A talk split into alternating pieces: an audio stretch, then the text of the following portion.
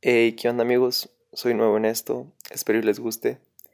Eh, si he llegado a esta medida de subir audios a Spotify es por lo mismo de que la cuarentena está cabrona y no hay nada más que hacer. La verdad no sé cómo se empieza esta madre, si le tienes que meter un intro, un soundtrack o algo, pero pues vamos a ver cómo sale. Igual no, no creo que pase de los 10 minutos. Igual, y el título pues de esta historia se las pongo como, como el encabezado, así que va a ser rápido. Para no hacerla tanta emoción, me salí de mi carrera. Así que por lo ya antes mencionado, pues ya era un joven de universidad, ¿verdad? Tenía 19 años cuando decidí salirme de la carrera. Yo estaba estudiando contaduría pública en la Universidad Autónoma de Coahuila, acá pues en el estado de Coahuila. Y ya, o sea, todo bien, la carrera normal, el primer semestre con madre, porque a lo mismo la carrera la verdad no estaba tan difícil, o sea, si le entendías a la materia principal que era contaduría, ya estabas del otro lado prácticamente. Y pues ya las demás materias no eran tan importantes que digamos, igual no te tomaban asistencia ni nada por el estilo. Lo único malo era de que pues las clases igual desde temprano, güey, a las 7 de la mañana ya estás ahí en clases. Pero la ventaja es que a diferencia de otras escuelas de paga o algo así, es que aquí no era horario de que hasta las 3 de la tarde. Aquí a las once y media a los profes ya les valías madre y te decían, órale, güey, váyanse. Pero como en algunas clases no pasaban ni lista, pues nos íbamos desde antes, ¿verdad? Tú dirás, pues, ¿qué van a hacer tan temprano? Para eso, los de la laguna, pues ya saben que acá hay un billar que se llama Billar Bola 9. Ese billar es muy famoso, pues, en las universidades de acá de Torreón. Bueno, las que están cercas, ¿verdad? Como lo viene siendo la UAC, el Tec Laguna, una de enfermería, o sea, unas que están aquí cerquita. Y pues ahí tienes a tu servidor y como ocho güeyes más jugando desde las nueve y media de la mañana hasta la una de la tarde para decir, no, pues ya, ya estuvo. Y así fue prácticamente todo mi primer semestre, todo muy cool, todo muy bien. Pero pues no crees que era un vago de primera, o sea, sí estudiaba y todo. Solo que, por lo mismo que te digo, la escuela está tan sencilla que se nos hacía muy fácil. Ah, pero espérate, güey. Después llegó el segundo semestre y dijimos, no, pues está igual de pelado. Pero no, ni madres. Tuvimos que empezar con prácticas. Y tú vas a decir, ah, cabrón, prácticas en segundo semestre, ¿por qué o qué? Yo también dije eso, güey. Pero resulta que era porque como son cinco años de la carrera, querían que tuviéramos mínimo un año de experiencia o dos, porque, seamos honestos, o sea, sales de la universidad y no te queda trabajo por lo mismo que te falta experiencia. Así que dijimos, bueno, está bien, vale. Y ya nos dieron el formato, lo de las estadías y todo eso después de que cada quien consiguió dónde hacer sus estadías, fue el problema, ya que por lo mismo que ya no coincidíamos en horarios, muchos dejamos de ir a bola 9, incluyéndome a mí. Yo logré conseguir estadías acá en la Laguna en Gómez Palacio, en un despacho, pues, como dicen, de contadores. Y pues estaba padre, o sea, no me quejaba de que yo salía, de once y media de la universidad, agarraba el camión y llegaba a las 12 ahí al despacho. Y solo trabajaba tres o cuatro horas al día. Pero pues hasta eso no hacía tanto. Supongamos que para los que no son de contaduría, pues entender la hacienda está cabrón, ¿verdad? Ahí me empezaron a pues, enseñar cómo funcionaba todo eso, de cómo contribuir, cómo regularizar años, sacar facturas, estados de cuenta, o sea, muchas cosas así. Para no hacerte la larga, me gustaban los primeros, ¿qué te gusta? El primer mes, pues. Pero luego ya fue muy tedioso, o sea, daba mucha flojera siempre de que, ay, güey, otra vez ir aquí, aquí, aquí. Esto que te cuento ya viene siendo para febrero, o sea, principios de marzo, cuando se empezó a desmadrar todo esto por pues, el coronavirus, ¿verdad? Así que dije, bueno, no hay pedo, dejo de venir, que me pongan en el home office, trabajo desde casa, no hay pedo. Pero me di cuenta que aún así era mucho más de hueva, porque pues al despacho no ibas formal, hasta eso el señor era buen pedo. Nos decía, no, pueden venir como quieran, saliendo de la universidad, si no quieren cambiarse, no tienen tiempo, así mero. Y de que, ya estás. Pero pues en la casa, imagínate, o sea, sin obligaciones, pero teniendo que hacer toda esa madre, pues ya verás la flojera que tenía cada quien. Total, pues el coronavirus apenas estaba llegando acá, ¿verdad? Primero empezó en China y la madre, en Wuhan, si no, me, si no mal recuerdo. Después pues seguimos yendo a la universidad porque pues decían, no, ese pedo sería de Asia, ¿qué tiene que ver con nosotros? Pero ya hasta cuando se fue expandiendo, más o menos, si mal no recuerdo, el 16 de marzo, fue cuando ya nos dijeron, ¿saben qué, güeyes? Ya no vengan. Y dije, ah, con madres. Total, pues el home office estaba bien, no me quejaba, me levantaba a las 10 de la mañana, hacía dos, tres cosillas y ya me hacía güey por el resto del día. pero pues ya de que los gimnasios empezaron a cerrar, las deportivas, o sea, ya todo está más enclaustrado, ya no puedes salir de plano. Y era como de que, vergas, güey, pues no, ni pedo, vamos a seguir adelantándole el trabajo, pues, de la oficina. Y con eso me fui dando cuenta de varias cosas. La primera, Microzip, el programa ese, el que lo conozca, cuesta de madre. Pero un chingo, güey. O sea, no me imaginaba que para dos computadoras, güey, pinches más de dos mil baros. Y yo de que, ay, güey, pues, ¿qué hace el programa? Pero no, la neta sí, sí es un parote. Después, aprendí a que no hay que procrastinar demasiado. Porque a mí se me fue juntando un chingo de trabajo y pues ni modo de quedarle mal al güey. Así que me tienes todo el puto día y toda la noche chingándole para poder regularizar el año y presentarlo ante Hacienda.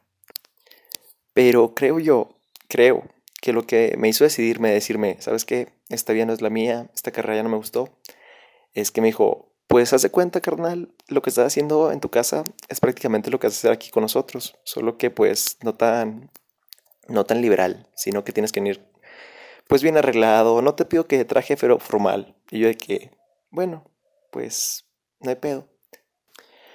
Pero no, eh, sí había pedo, porque dije, bueno, pues ya, ya qué hacemos. Solo que de que me puse a pensar esos bajones que te dan cuando pues empieza la, la cuarentena, ¿verdad? De que en realidad eso es lo que quiero para el resto de mi vida. Me veo haciendo esto de aquí a 10 años. Poder avanzar, crecer como persona y como pues ser de bien. Y de que no, güey, ¿por qué vergas me la va a pasar sentado detrás de una pinche computadora toda la vida? Yo quiero hablar, yo quiero amor, comprensión y ternura, como decía el video. Así que dije, no, ¿sabes qué? Pues muchas gracias, mira, aquí está tu trabajo, le avancé todo lo que te dije para no quedarte mal, le agradezco la oportunidad, pero me estoy dando cuenta que esto no es para mí. Y me dijo, no, pues qué bueno que te diste cuenta ahorita, porque imagínate que te hubieras aventado cinco años para nada, y la madre, y la madre. Y yo de que, a lo mejor no para nada, pero pues ya aprendes cosas, güey. Por ejemplo, el Villarri es una verga. y además de que pues aprendes a ver cómo funciona el SAT, que es una persona física, una persona moral, que creo que muchos de los que están escuchando, muchos, ¿verdad? pinches personas. Bueno, las personas que lo están escuchando no creo que sepan tanto. Y pues ya le di las gracias y todo. Después dejas, dices tú, bueno, ya pasó lo difícil, aceptar que te saliste de la carrera. Pero no, lo difícil es decírselo a tus padres. Bueno, yo soy de padres divorciados. Me quedé con mamá. Pero mi papá está toda madre. Total, a la primera que le dije, pues era de mamá, ¿verdad? De que, oye mamá, tenemos que hablar. Y ella como, pues ya me vio la cara y dijo, este güey embarazó a su novia. bueno, no dijo nada, ¿verdad? Pero pues te ve con cara de que, ay, ¿qué pasó? Y ya de que me dice, a ver, ¿qué pasó? Le digo, ¿sabes qué? Pues ya con esto de la cuarentena, el home office, los trabajos, me he dado cuenta que no, no es lo mío contaduría. No me veo atrás de un escritorio ni estando sentado todo el día. Porque aparte de que, pues no, madre, no me veo. Y me dijo, ¿pero por qué? ¿O qué? Mira, a lo mejor es un bajón de cuarentena, no te apures, no te precipites, piénsalo bien, recapacita. Y yo de que, no, pues tengo ya tres semanas así pensando todo esto. Ah, para esto ya era como mediados de abril, o sea, sé que te gusta. Sí, pues mediados de abril. Le dije, no, madre, ya tengo mucho tiempo así, pero no te decía nada por lo mismo de que, pues, qué vergüenza que sepas que tu hijo ya no quiere nada en la carrera, que no aprovechó la oportunidad que le diste y la madre. Y ya cuando me vio llorando de la impotencia por no poder terminar la carrera, me dice, no, está bien, no te apures, no eres el primero ni el último que se sale una carrera. Y ya, pues, créanme que eso del apoyo es lo que más necesitaba en ese momento. Ya luego que los dos nos calmamos, nos estabilizamos, me dijo, bueno, entonces, ¿qué? ¿Qué quieres estudiar? Tú no vas a ser un nini y tampoco quiero que nada más trabajes. Dime qué hacemos. Y yo de que, no jefa, yo sí quiero estudiar. Pero pues, ¿qué te digo? Las escuelas sacaron fichas en febrero, estamos en abril. O sea, no, no se va a armar en ningún lado. Y ya pues le dije, mira, mi pedrada era en Nujet, pero la verdad creo que se acabaron las fichas en febrero. Y yo de que sí, efectivamente se acabaron. Estaba buscando, pero nada. Aunque me metí a su página y parece chiste, pero es anécdota de que tres días antes de, o sea, del examen fue cuando me chequeé la página y decía, por contingencia del coronavirus hemos alargado la fecha del examen. Yo de que no mames, qué bien. Y dijeron, estamos viendo si se expedirán más fichas o no. Y yo de que es una señal, es una señal. Pero pues no me, no me adelanté. Dije, dice que pueden ver si van a sacar. O sea que no es seguro. por lo mismo tuve que sacar un plan B. Y ahí es donde entra otra universidad. El plan B era una universidad que se llama UAL, Universidad Autónoma de La Laguna. Pero por varias razones no, no me veía ahí. Para empezar, está hasta la chingada, de donde yo vivo, ¿verdad? Después, como esa es privada, tenías que andar pagando. Y la verdad yo me veía toda madre en las públicas por lo mismo de que el dinero que no usaba para pagar colegiaturas, pues yo lo usaba de que en gasolina, transporte, cualquier cosa menos pagar escuela. Pero pues como no había de otra, tuve que ir a preguntar, sacar informes, ver qué onda. Lo principal, ¿verdad? Ver si había una beca para evitar pagar todo eso. Y ya cuando estaba con, en una cita con la señora secretaria, la que te da las citas, pues me dijo, pues mira, de hecho aquí está el rector, no sé si quieres hablar con él. Y yo de que, vergas. No, pues no, no quiero hablar con él, muchas gracias. Y ya de que, ya cuando me di cuenta quién era el rector, dije, ay, pues si hubiera hablado con él. Pero no, es una persona muy padre, muy, me agrada mucho el señor. Bueno, para este entonces de que anduve buscando otras universidades, ya me dio el 10 de mayo y nada, no salía nada. UGED no, decían si iban a sacar más fichas o no. Yo estaba desesperado y dije, no, pues ni pedo, voy a conseguir trabajo para pagar la universidad de Engual.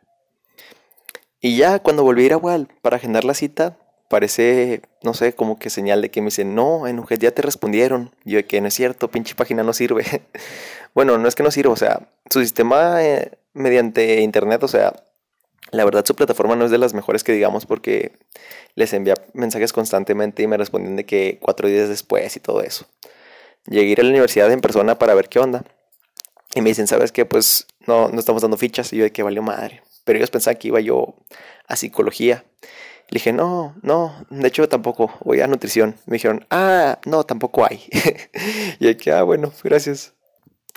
Y ahí tú te quedas pensando, ¿cómo cambias de contaduría a nutrición, verdad? Pero, no sé, me gustó mucho cómo me la pintaron también, los planes de estudio, lo que ven, lo que hacen. Además de que me gustaría educar a la, a la sociedad mexicana en conforme cultura de alimentos porque, seamos honestos, somos de los países más gordos. Creo que somos el primero en obesidad infantil y el segundo pues en obesidad de gente adulta. No te digo que los quiero poner como Bárbara Regil porque no, esa señora está loca. Pero sí de que seamos un poco más conscientes en lo que comemos. Y dije, no, pues ni pedo. Así que no va a haber fichas para nada, vámonos a Wal. Ya, pues tuve la cita, hablé con el rector y todo. De que si se armó, me dijeron qué tal, tal cosa. Y dije, ah, bueno, muchas gracias. Si estoy interesado y le digo mi respuesta próximamente. Porque pues estamos hablando en un plan de becas y todo eso. Pero pues por lo mismo de que cuando quieres una beca tienes que cumplir con un taller cultural o deportivo, no sé muy bien. Pero dije, no, pues la verdad si quiero estar ahí, tengo que también trabajar para pagar las mensualidades, así que no podrá estar en la tarde. Es lo que me puse a pensar y dije, bueno, luego le doy mi respuesta. Y pues así quedó.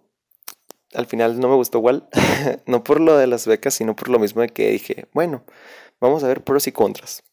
Pros, aún me aceptan aun cuando ya no haya fecha de inscripción. Contras, me queda lejos, es de paga. Y es como de que si lo pones en una balanza, sí, sí te chinga.